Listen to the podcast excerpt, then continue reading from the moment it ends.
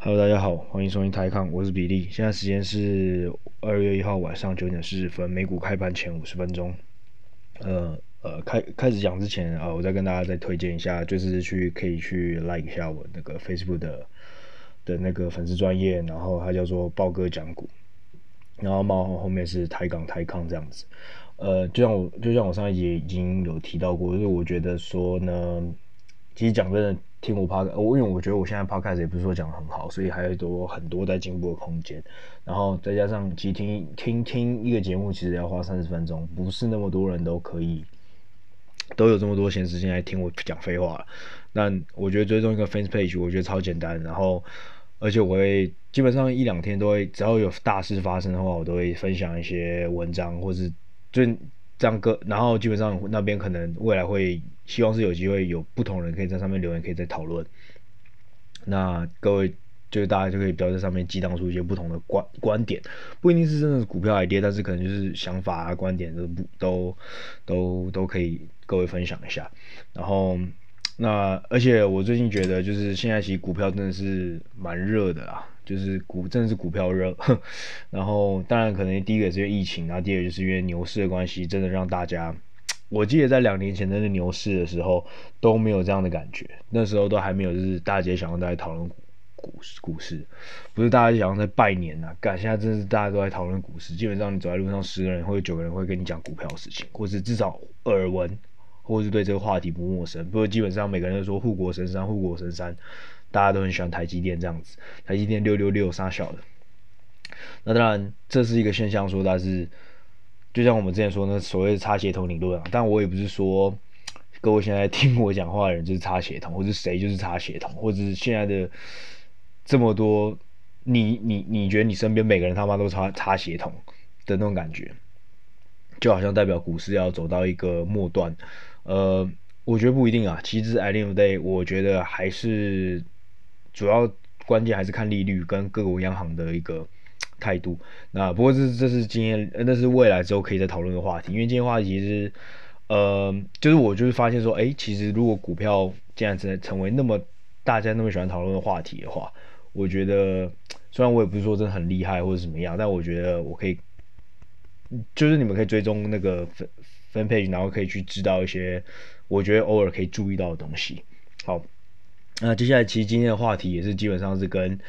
最近的散户啊，或者是股市股市热的一种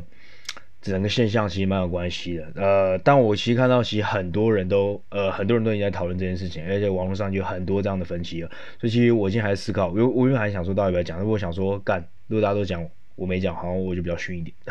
所以我就稍微讲一下。那基本上就是上个礼拜发生出的，这应该说这两个礼拜发生的 GameStop 跟 AMC。你们要说是散户的圣战呢，或者是说这是一个这是一个魑魅魍魉之乱？我觉得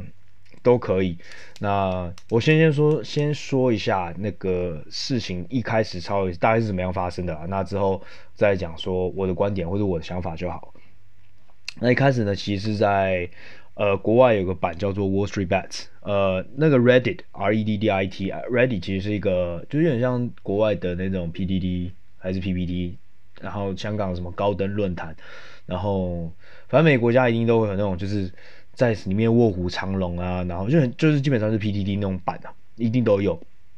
然后里面可能有很多分类，有讲不同的东西。那当然里面真的是三教九流都有，然后抢的人其实超多。那基本上 Wall Street 呃 Reddit 上面就有个版专门在做股票，就是 Wall Street Bets。那那里面的人都是其实算是都蛮专业，然后。不过投机性很强，基本上是杠杆会开到最大，然后很喜欢用选择权等等的钱去做，所以比较不是那种长期投资者的。那那基本上就是一群散户，然后他们呢在两个礼拜前发现呢 Citron。赛创如果我在前几集各位有听的话，应该知道我讲过介绍，应该有介绍过这个叫香源哦，香源还是香榭，反正这个塞创资本，它它有发布。做空报告就是在 short game 那个 GameStop 这支股票，然后他目标价二十，然后那时候 Wall Street Bet 就说干你啊，这个人他妈又在讲干话，我们去嘎爆这个人这样子，然后他们就真的去嘎爆了，然后也瞬间就是很快就 Citron 好像两三天之后就宣告投降了，那就甚至他应该上礼拜二就已经宣告投降了，那应该是上上礼拜四开始被做呃开始被嘎的，那而且呢，其实我觉得那时候就有比较不好的现象就是。很多那时候的 ready 的网民可能在家真的太无聊，或者玩现在股票真的太太狂热，他们有去 Citron 的那个 Founder 上面留言说，威胁说要就是要寄什么什么什么，寄一些那种炸弹啊什么之类，反正就会寄一些坏掉披萨什么之类，就是有威胁人身安全，然后在网络霸凌这样子。所以，比如说 Citron Founder 他最后还关掉了他的 Twitter，然后在关掉 Twitter 之前，还先发了最后一篇文章说。呃，我以后不会再评论 Gamestar 这支股票了。那其实更惨是上个礼拜，Citron 还直接发说，呃，我们这个机构以后不会再做空任何一只股票，我们会专心的就是为散户发掘可以做多的标的这样子。然后大概是这样子。那 c 创被搞之后，过两三个过两三天吧，有一家 Long Short Equity Fund Melvin，呃，Melvin M E L V I N M E L。MELVI 也是被发现说，哦，刚才有做空那个 GameStop，然后被嘎到飞起来，然后当下当天好像是上礼拜一还是上礼拜二的新闻一跑出来说，他已经一月已经赔了十五 percent，就因为 GameStop 这个这、这个部位的时候，让他整整只基金哦，不是不是 GameStop 这只部位赔十五 percent，因为也不可能赔只赔十五 percent，因为你 GameStop 你从几块钱甚至几十块的钱被嘎到现在是两三百块，你这样怎么算都不可能是这个部位只赔几十呃只只赔十五趴而已。那那时候为什么新闻跑出来？是因为呃 Melvin 他那时候爆仓之后，马上有两家比较大的 hedge fund，那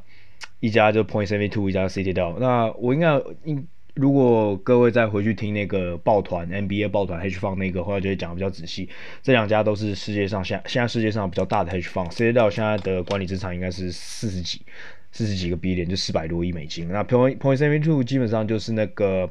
各位如果看亿万富翁或是 Billions，呃，一个很好看的美剧，那它的原型就是在讲那 Stephen Cohen 这个就是 Point Seventy Two 的 founder。那基本上他。零八哎，忘了零几年，反正他是有被他前一家公司叫做 SAC，那这 SAC 就是因为被 insiders，他就是有被 insiders trading 定过罪，然后被规定好像三年内不能拿 outsider money，所以他一开始是用 family office 出来，Point72 一开始是用 family office，也就是说他里面的钱大部分都是自己的，然后大概 Point72 现在的 AUM 是大概二十个 billion 吧，就是两百亿美金，然后一开始的钱大概是十，然后听说那是一百亿美金都是他自己的。呃，那只是他其中一个 fund，所以呃，就是他主要，当然是他主要的一个呃的 family office，但是他以前等于说他不可能把全家身家都放在一只基金上面嘛，所以他一定还有比如说像不动产杀小的，所以干，反正这个人就是真的超妈超有钱的，那超有钱，很多人就在怀疑说，可能他以前的 profit 都是靠 insider 赚到的，然后自从他没办法被抓过之后，他现在就比较平庸的感觉。呃，这个倒我不知道，但反正他这个人也蛮传奇的。呃，有兴趣的人可以再去看那个《Billions》这个美剧，觉得还不错啊、然后，anyway，然后他们当天呢，再拉回来，Melvin 爆仓之后，然后 Melvin 他以前，呃，我我上次提到说所谓的 Tiger Tiger cup” 老虎老虎小老虎们，Melvin 就是其中一个 Tiger。那他是 Tiger 老虎的第二、第三、第二、第三代。那 point seven two 跟 Citadel 以前呢，因为他们是 multi strategy，就是等于说他们有多不同多种不同策略。那如果不知道不多种多策略 multi strategy 的 hedge fund 是什么意思的话，可以再去听之前那一集。所以他们的 fund 虽然自己是一只基金，但里面其实不是只有投股票，他们有投债券，然后投汇率等等，投很多东西。那甚至呢，他们还有投 hedge fund，就等于说有点像是。投资者给世界掉钱，但世界掉可以选择买股票、买基金，然后呃买买买股票、买债券，同时还可以去买其他的 hedge fund。那他们就现在因为 Melvin 爆仓了嘛，那他马上就是往里面灌了二点七五个 billion，就是说那一爆，干他们就直接两位糖果爸爸马上转了二十七亿美金进去。对，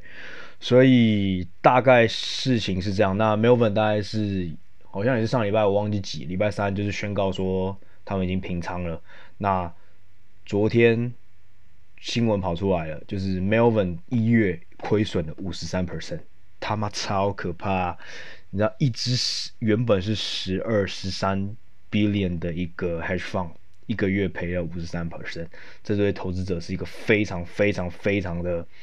等于说他等于说完全失去他的专业性了。那他也把他的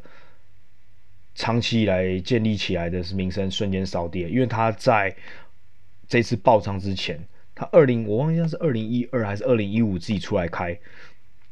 fuck，我想起来，Melvin 说不好意思，Melvin 不是 Tiger Cup，是另外一家 Tiger Cup，另外一家老虎爆了，老虎有一家老虎叫 D One，它就叫做它就是 D，就是 A B C D 的 D，然后 E 就是那个一二三四一 D One，D One 它上礼拜他跟他是紧接着 Melvin 之后，D One 说说它也有做空 GME 的部位，然后它也爆开了。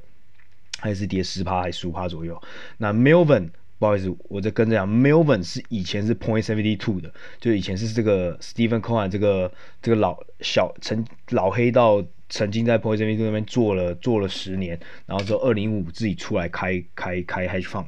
那他在二零一五到二零二零年年化报酬率是三十 percent，比如说你一二二零一五你给他钱，然后到二零二零干他每年平均都涨三成给你看。那你想啊，基本上你如果二零一五就有钱的话，那基本上你现在的钱，一块钱进去应该现在是三块钱。但现在当然，如果你有继续留到一月结束的话，那三块钱现在会变成剩一点五块钱。嗯，所以非常的等于说，他之后应该是很难再募到资金了啦。除了这些，比如说 Point Seventy Two 或 Citadel，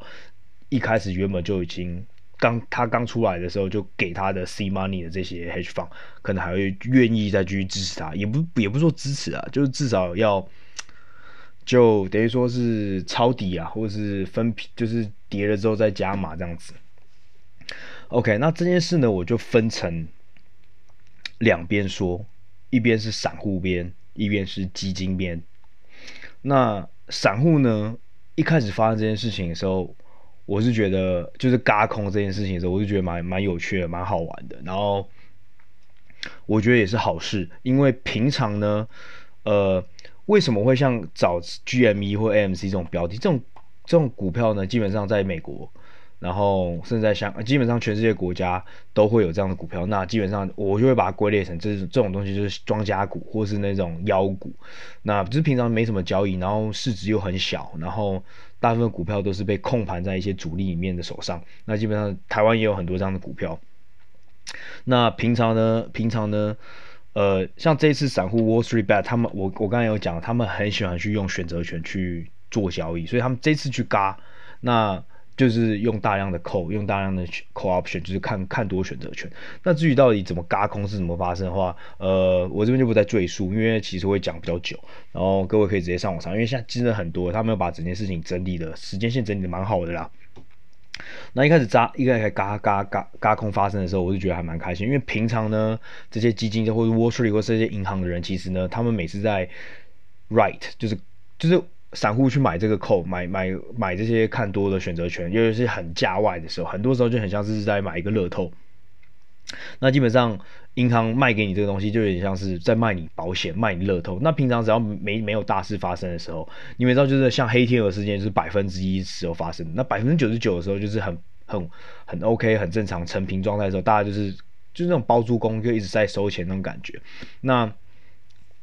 那除了像比如说像去年保险公司就赔很多钱，因为干 COVID 真的死太多了。那如果平常你不是 COVID 的时候，比如在在 COVID 过去前二十年干都没人死掉，那保险就是狂狂拿钱嘛。就很多人一次死掉的时候，那保险公司妈就一次赔很多。那跟大卖空的也蛮像，像那时候 Credit 如果没有爆之前，平常银行就是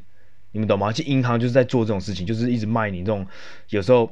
他妈就是百分之九十九点九散户，他妈就纯粹在付钱在当棒槌的那一种，然后就收这种租金。但只要一爆的时候，干银行就爆亏。那他们其实基本上就是看谁能够在零点一趴的那个黑天鹅之间避免掉。那很可惜就是这次 Celltron 啊、Melvin 啊这些 D One 这些人就没有在，这次所有 Hedge Fund 都没有在，也不是说所有的，很多 Hedge Fund 在这次。的被轧空的时候都都受伤了，因为他们平常就是坏事做多了嘛。而且其实讲真的，呃，我那一集 NBA 所谓的抱团，其实 Hedge Fund 呢，他们现在的产业的业态其实是很靠背啦，就是很多 hedge fund，尤其是如果师出同门的话，就像我刚才讲，Melvin 是从 Point Seventy Two 你之前那边做出来的嘛，那他们很多 idea，很多 trade 其实都是都都是都是一起在做的。那平常那种割韭菜割习惯的话，对啊，所以有时候割割割韭菜就割久了啦，割久了之后就是碰。膨胀了，碰空了，就没有 risk management，就不去避险这个部位，就想说啊，干，反正百分之零点零一会发生事情，绝对不会发生在我身上，那这就发生了。所以其实一开始散户发生就嘎嘎把把这些 hedge fund 嘎爆之后，其实我是觉得哎、是蛮有趣的。那但是呢，到后面就是后面它延伸到 AMC，延伸到其他股票之后，然后一直到上上个礼拜。四海五的时候发出一封，有一个人就是那个叫什么，呃，就 WSB，呃，Wall Street Bets，我通常就会把它直接呃缩写，我就叫 WSB，就有一个网友就是写一篇信，那这个等下我会直接贴在链接下面，然后他就讲说，呃，干那时候金融海啸的时候就是被这些 Wall Street 人弄的啦，那所以这次呢，我们 WSB 就代表的是散户，所以一开始我我我也是蛮，我也是蛮，我也是蛮。配合。有时候跟我朋友聊天，我说：“哎，干，现在在在发生金融界的革命，就很像呃那时候我在看那个《悲惨世界》，其实上上礼拜我刚看完《悲惨世界》，那个就是那个 Do you hear the people sing 那那那部电影，然后那时候我看说：呃干，该不会再发生这样的事情？但其实你仔细去看，其实真的讲真的，嗯，不要去太，我觉得到后面散户已经太神圣化、太合理化这些事情了。好。”我们来谈谈这个所谓的割韭菜好了。那讲真的，我觉得真的在玩股票的很多人，尤其是散户，很多人，尤其在最近更加这种牛市当头的时候，百分之我不知道几成啊。讲真的，我不敢用，我不敢随便下这个数字。但我说好，可能有一半，基本上可能有一半的散户，当你们在玩股票，当你们真的或者买选择权的时候，在在真的投资的时候，其实很多时候呢。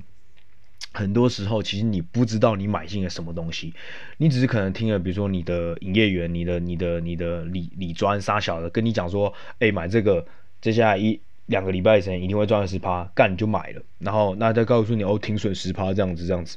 那你真的知道你买，你真的清楚说你在买什么东西吗？你真的清楚说你今天买这个选择权，你今天买这个股票，你今天买所有东西，透过理专，你有？如果你是在一个自己完全没有研究状况，或是你说你可能好，我有仔细看了报告，我看了十分钟之后就把你的钱丢进去，然后事后你赔钱了。那如果你赔钱的原因确实是因为被主力，或是所谓主力啊，或是这些华尔街或是银行割韭菜，而把你割出场的。就算是真的是因为割韭菜割出场，我觉得这时候你也完全不能去怪那些机构，因为你一开始出发你本身就是错的嘛，你就是觉得你怎么可以觉得说这些你自己辛苦换辛辛苦苦赚下来的真金白银钱，你就可以因为说我看了十分钟，我看了几分钟，你丢就把钱丢进去，然后你就说哦我做过研究，那靠腰诶、那他妈这些一辈子他妈都奉献在。也不要说一辈子，他就是干做股票做了十几年，做了十年，他妈是做傻子哦。这样讲好，如果今天我我们你今天你今天突然你对跆拳道有兴趣，好，你他妈你就练跆拳练了三天，你练三天之后，你就会说，哎、我下去可以打比赛，呃，我下去打打奥运，那我下去可以去打打跆拳道去赚钱。干你上场如果是打，我想想十年前那个谁朱木炎是不是？哦，对，啊，应该那个跆拳道国手那个朱木炎嘛。干你跟他打，那那你不是打成一定是被打成智障的吗？或者说你今天？你是个军事迷，然后你就是玩枪玩了三天，然后就说干，我可以去参战，我可以去什么两伊什么伊朗沙小之类的，去帮美国打，我去当佣兵，我我可以用，我可以透过，因为兴趣我喜欢这个玩枪，我喜欢军事，所以我现在玩了三天之后，我觉得我够了，我就去，我就可以参加这个战斗。干你进去他妈全是被打死啊！那我觉得这个这种这种东西就一样嘛，干你所真的是所谓的术业也有专攻啊。然后，哦，但我现在不是说大家就是就是在鼓励呃，或者就是建议大家不要玩股票。但我的意思是说，当你在玩一个你不懂的游戏的时候，很多时候你你你不能说，因为你因为一一结不能用结果来说，因为你赔钱，然后是因为主力机构杀小杀小他的压盘，他们就是这样子压榨散户，而导致而导致。呃，所以所以这些，所以这些这整件事情的错误的点，全部都是因为这些主力机构。我觉得这是完完全完完全全是不一样的想法，因为这些主力机构本来就是要赚钱啊。那今天在这个市场，只要我跟你讲，只要呢法律规定不是违法的，他就可以做。所以不要说这些主力机构他妈冲啊讲冲啊讲，我跟你讲，如果你们觉得他们有内线，那就是。干，那就是要主主管机关去抓，就像我刚才讲的，像碰一生意兔之前也被抓过嘛，所以我觉得不能太过于去神圣化或者是合理化说啊，我去狙击谁啊，散户狙击谁就对了。那此外呢，此外呢，就像呃，如果各位有听股癌的节呃股癌的节目，或是甚至是去看其实网络上很多很多很多的评论分析啦，其实这次的轧空不是只有纯粹散户，只是散户。发起第一波进攻，比如说从十块涨到五六十，涨到一百块，那可能是散户发起来的进攻了。那就是瞬间，因为平常这些股票没有在交易嘛，那所以只要一点点的交易量，一点点的成交量，就会直接把这些股票直接喷上去。但是等到你现在交投量已经这么这么的频繁，这么这么大的时候，你还是觉得说，好像只要只有散户的力量就可以把这些股票继续往上推吗？干，它现在已经几十 B 脸的一个 market cap 的公司，怎么可能就是单纯是这种散户？所以有很多机构在里面干的，呃，at the end of the day 其实就是机构对干而已。所以呃，所以你呃基本上，比如说像之前大同也有发生，那你就是说干是散户在去杀公司派，散户在杀主力吗？那不可能嘛！一开始第一波，我跟你讲，散户一定是第一波，第一个一定是发起进攻，可能是散户，但是后面。你散户一开始发起就有点像是呃那个谁呃秦秦朝第一个起义的那个那个揭竿起义的那个就在那个赶刘邦之前有两个就是什么陈胜吴广起义啊，他们就是第一波头了，但就是噗噗碰上去啊，可能会赚偶尔会赚到一点那傻小，但是他最后就是被也就是会被歼灭的那一种，因为他们就是他没有后面更大更大的。它不是一个有组织，或者说它不是一个有长期性、很有持续性的经，它没有一个 backup，它们后面没有一个，比如说今天正在打仗的时候，你会有补给，你要有后勤，你要有整条的补给线什么什么之类，所以后面呢，像呃刘邦跟项羽他们这样，就是后面呢就是有个有组织的，然后真的有在有一个很强大的 backup 的团队，才有可能继续把这些战争继续往下推。那一样，今天散户说。他当然成功了第一波，那后面呢？如果你这场战争要继续往上打，继续往下打的话，你后面就需要强大的、更强大的一个，比如说打仗也要也也需要讲钱嘛，不然为什么孙中山他妈那时候就在路上，你以为干孙中山每天每次在那边演讲，他演讲他们就是就是要就是要去求斗内嘛，那你们打仗不用钱吗？所以这也一样嘛，所以像我在打打打到后面，其实你是需要更大的一个财力去 back up，不然你怎么怎么可能跟这些人在打？所以我觉得到后头已经，已经已经贬值的，不只是只有散户，然后，但同时呢，我又觉得，它背后很容易被操控。为什么我觉得不需要被去神圣化或者去合理化这件行为？因为很怕很怕的就是会有心人士利用这个神圣化的 title 呢，去操控这些，不要说无知，但就是可能可能是太热血过头，或是。就是被正义冲昏头的人们，把你的身家就丢下去，但是他可能是被有心人士去操控的。那其实就有点像是那种呃希特勒他那时候那种民粹主义，但我不是说我我这比较极端啊，但我一直你你们懂我意思吗？他可能是会被利用的，所以我觉得各位要把脑袋先想清楚啦。那像我呢，我上礼拜也有进去玩，然后我有玩几个 call 和几个 put，但我不会去太合理化说，呃。我现在是站在正义的一方，对我来说干就是赚个钱，玩玩一下的感觉。好，这所以这是第一个，我站在散户这边，我觉得太大家也不用去太太那个太合理神圣化跟合理化。那那你们可能会觉得说，哦干，所以你是站在华尔街一方哦。我跟你讲哦，干我的朋友，我很真的蛮多朋友是真的，他是站在华尔街一方的。那像我那时候上上礼拜，因为华因为。等于说，其实市场现在是很很乱，很多杂讯。然后你没看到上礼拜一整最上个月的股市是这样，前三个月干涨涨涨涨涨，那最后一个礼拜突然就没莫名其妙跌跌跌跌跌。那你真的说可以，可能是因为散户的关系吗？我他妈骗笑嘞！散户就是我跟你讲啦，散户好了不起，影响一两天呐。比如说像台湾跟韩国现在股市散户从参与量真的很大，那一天跌个一两趴，干那么多韩国他妈一天跌五趴的，然后你告诉我是散户在卖，干散户当然也是在卖，但你说全部都散户的用了吗？就不可能，这种事情就不会说，那这群散户可以影响国家的经济命脉的代表，那干那真的就是，但企业那些机构他妈是棒槌哦。所以我觉得真的没有什么好好拿什么啊，散户就是一切最最最罪恶的起源。所以我朋友就很靠北啊，他就说，呃，他那时候觉得说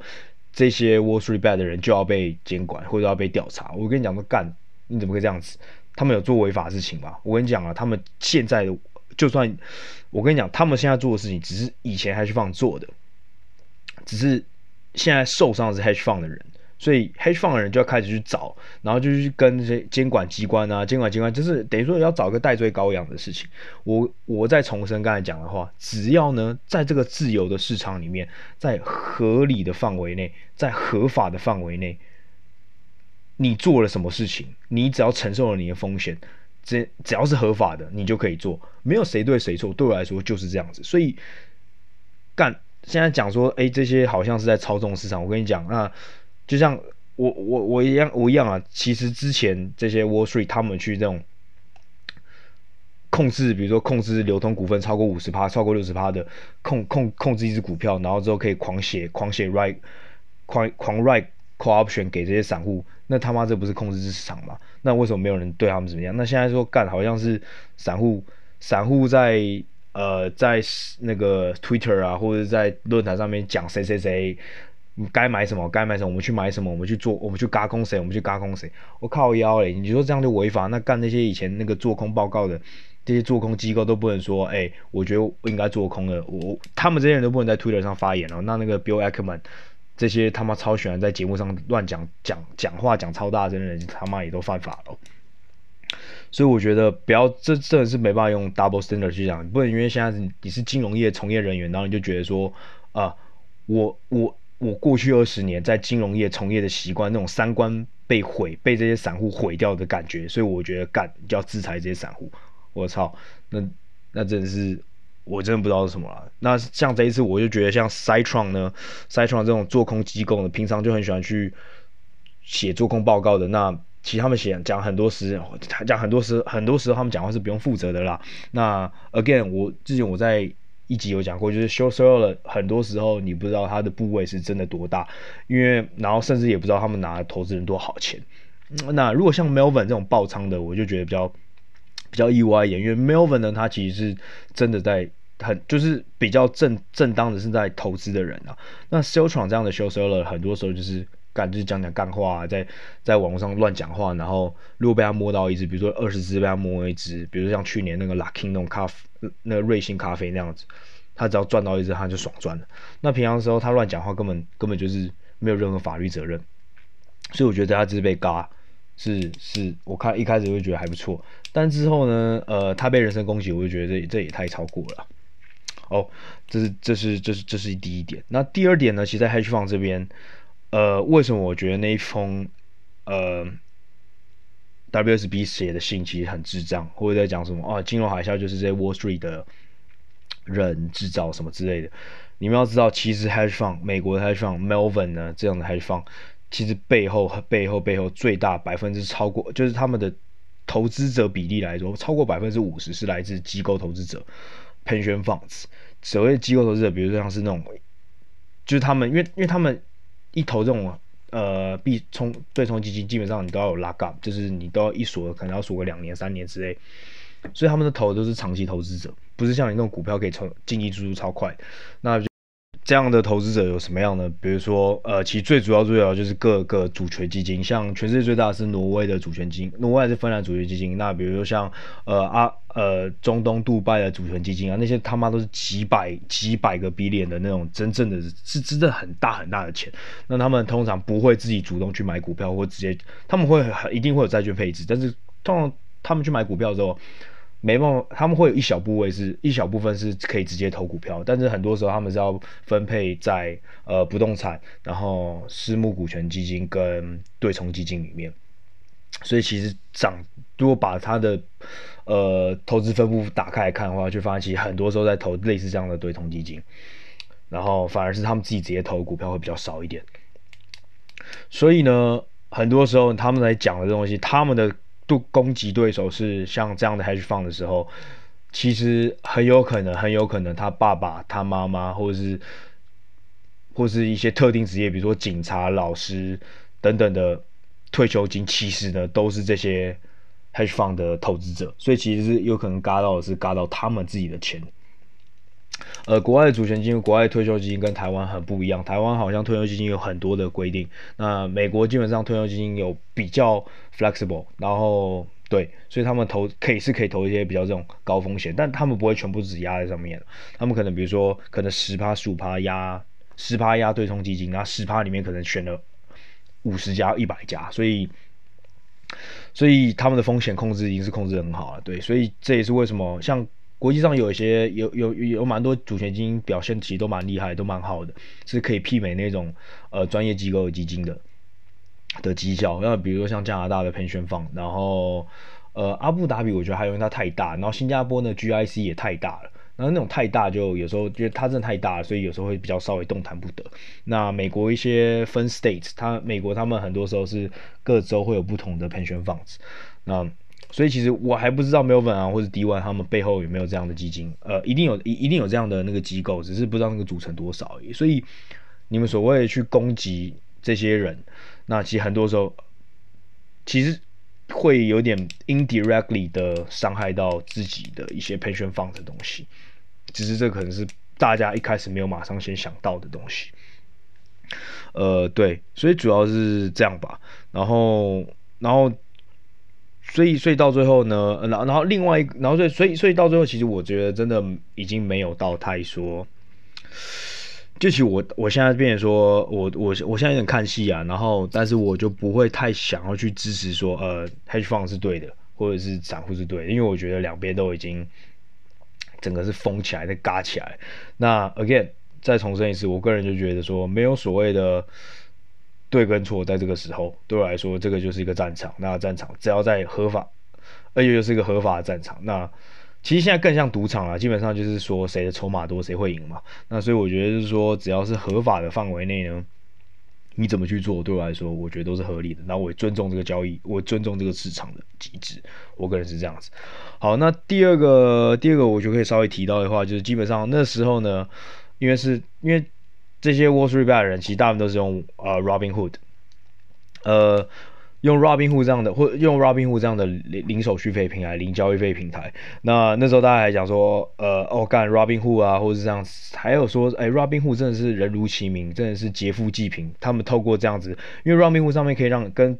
呃旧的那种传统银行不一样，它可以让你。比较容易开杠杆，所以你可以买那种 call option 跟 put option，很多时候你限制会比较少，它让你开比较多杠杆去做。像我记得去年还是前年的时候，呃，去年三四月的时候，有个十几岁的小美国青少年自杀，就是因为他死死之前被 Robinhood 断头吧。那死之前他不知道为什么他五万块的东西在买一百万都，就是他五百五，他里面只有放五万块钱，但是他杠杆不知道为什么开到一两百万，然后他最后死了。他他自己写的那个遗书是说，我已经不知道我在买什么了。对，所以我就觉得我刚才讲的，很多时候在上面散户，很多时候你更不知道你在买什么。但因为这个平台现在给你一个可以比较轻松就可以通过审核的方式，然后再加上又不用手续费，所以大家都说，我、干 Robinhood，因为有 Robinhood，感谢 Robinhood 让我有机会去，让我们现在散户才有这个机会去嘎爆这些基金。我跟你讲。呃，Robinhood 的 business model 是什么？或或或者像 Robinhood 这样的零零佣金的 business model 是什么？基本上你们只是他们赚钱的工具，你们并不是他的客人。他真正的客人是 Citadel，然后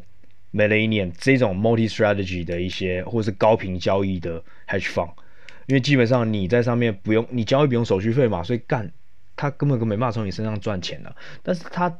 你在那边交易的时候，比如说我今天买了一百张特斯拉，那买一百张特斯拉的时候，那个的那个 deal 那个 order 的单是有机会让给像呃呃 Citadel 或是 Millennium 这样的高频很很需要 high frequent，就是需要很很大很多很多很多不同的交易，然后赚那种呃 arbitrage 就是很低很低的价差的的交的这些基金，所以基本上他是把你这个 deal 丢给他们，那如果他们赚到钱的话，再丢回来给你。然后除此之外呢，其实这是非常私人的东西，你们想，这基本上就是一个 private data，其实是不应该是拿来被这不应该拿来被交易。不过这就跟现在所有的像什么 PayPal、Facebook、Apple，表面上跟你说干我们保护个户个人用户隐私，但其实是这样，私底下其实你的 data 可能都是被拿来交易的。这也是为什么呢？最近。呃，上礼拜四那时候，Robinhood 不是说让很多持有 Robin 呃持有那个 GME 或者 AMC 的股票没办法买卖，呃没办法，只能只能卖不能买，所以那时候导致他们股票大跌。那这时候就有个阴谋论，就是说可能那时候是 Citadel 有要求 Robinhood 关他们厕所关一件关关一下下。这个呢，我个人其实觉得是。可能性蛮不低的啦，但是还是一样，我是先保持 neutral 啊。我是个人，当然是说，当然啊，没有啦，没有，当然没这回事。那 Robin 或老板当然是他妈也说干干干没这回事，那废话。如果这回事的话，绝对是违法的。但目前好像也没有法可以进。So again，这是很多时候是你要看你的法律要去跟上去，所以你法律要变的东西要很快。那在科技日新月异的状况下，那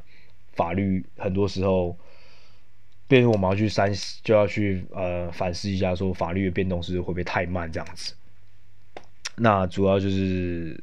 对啊，所以所以这个 Robinhood 这个平台呢，也不要太神圣化太多东西啦，一样跟刚才那个跟散户合理化很多东西一样，我觉得你把 Robinhood 神圣化的话，那其实是。你不知道它背后其实是 business model 是怎么运作，它基本上基本上就是干跟我们高中生很喜欢看的爽爆一样，干爽爆他妈的，我们看的人根本就是没赚到钱嘛，那是让我们接收他们想给我们来的的讯息，是他们赚钱的工具，因为他们会把很多很多的广告投放在上面，所以是一样的东西，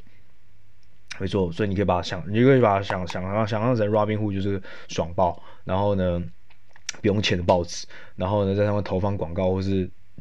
真正有消费给他，真正有让他们赚钱的公司是像 Citadel，或是真正的是其实是 hedge fund，which 很讽刺的是，就是这次 Wall Street Bets 他们在攻打的人，所以我觉得是很有趣啊。那那基本上你说干会因为这样你就说不要用 Robinhood 吗？你要改用其他的小平台嘛？我跟你讲，现在。你换成其他小平台，只要是零佣金的，你就要稍微去质疑一下说，或者去 question 他说，那你他到底是怎么盈利的？那很百分之五六十以上，百分之八十应该就是跟 Robinhood 盈利模式是应该一样，要不然，除非的话，除非他收手续费，那盈利模式可能就不一样，就是比较那种。旧的那种平台的那种感觉，就是收佣金嘛，收手续费嘛，买买跟卖他们的，你你都要交一笔交一点钱给给这个平台这样子。那如果是零手续费的话，你可能就要去怀疑一下。所以，嗯，我觉得买卖 data 这些东西，当然我个人是非常讨非常讨厌非常呃厌恶的。所以在上个礼拜四发生这件事情的时候，像这样的行为，就是我觉得是不合理，是是。就像我刚才讲，如果在这样一个机，在一个合法然后合理的机制上去做的买跟卖，然后造成的赢赢或输，呃，赚钱或是损失，都是我觉得都是市场上的结果。但是如果是像去上个礼拜是靠腰，你被人家关这种干，你买跟卖他妈都有受受到限制的话，那这时候就是你的权益受到损伤。那这时候去骂 Robinhood，去骂这些东西的话，我觉得就是合理的。那 again，我觉得 data 这个东西真的要小心，呃，但是在现在这个世界上，好像真的没有办法，呃，像比如说像看到很有趣的新闻是，你知道，呃，现在很多国家其实都要求要国民们要下载一个 app，就是因为因为 COVID 的关系嘛，因为肺炎的关系，所以要追踪你他妈有没有进出那些呃曾经有确诊案例的地方。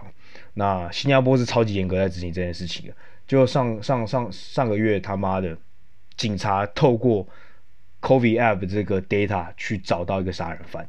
然后去把他抓到逮捕过来。那但利益是好的，就是你是是是是成功抓到杀人犯是破案的。但你有没有想过，其实这个 data 其 supposedly 是不应该被拿来利用的，因为那时候大家是政府是保证说，干放心，你们的你们的隐私是什么，我们都不会用用作他用，我们就是拿来只完全就是帮你看你有没有碰到。或者有没有经过一些高危险区域，或者是接触过确诊的人？那那现实事实发生就是干，其实他们是偷偷拿来做公公共犯罪之使用。那我跟你讲很屌的是，新加坡今天早上立法会开的时候，有确定有提案说，确定要说 COVID 收集到 data，未来在某些程度极极度的状况下，extreme 的状况下是可以让公家机关使用，可以让政府、警察、军队等等去用。